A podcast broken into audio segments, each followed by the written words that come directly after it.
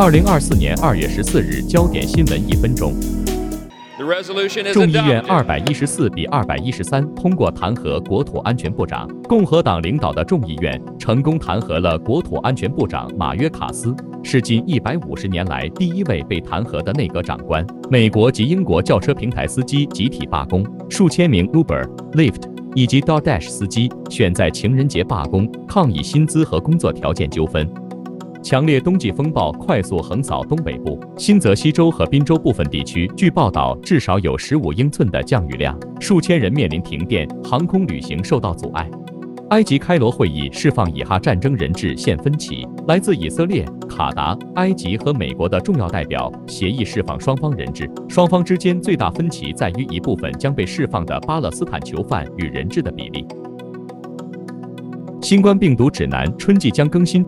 症状轻微，无需隔离。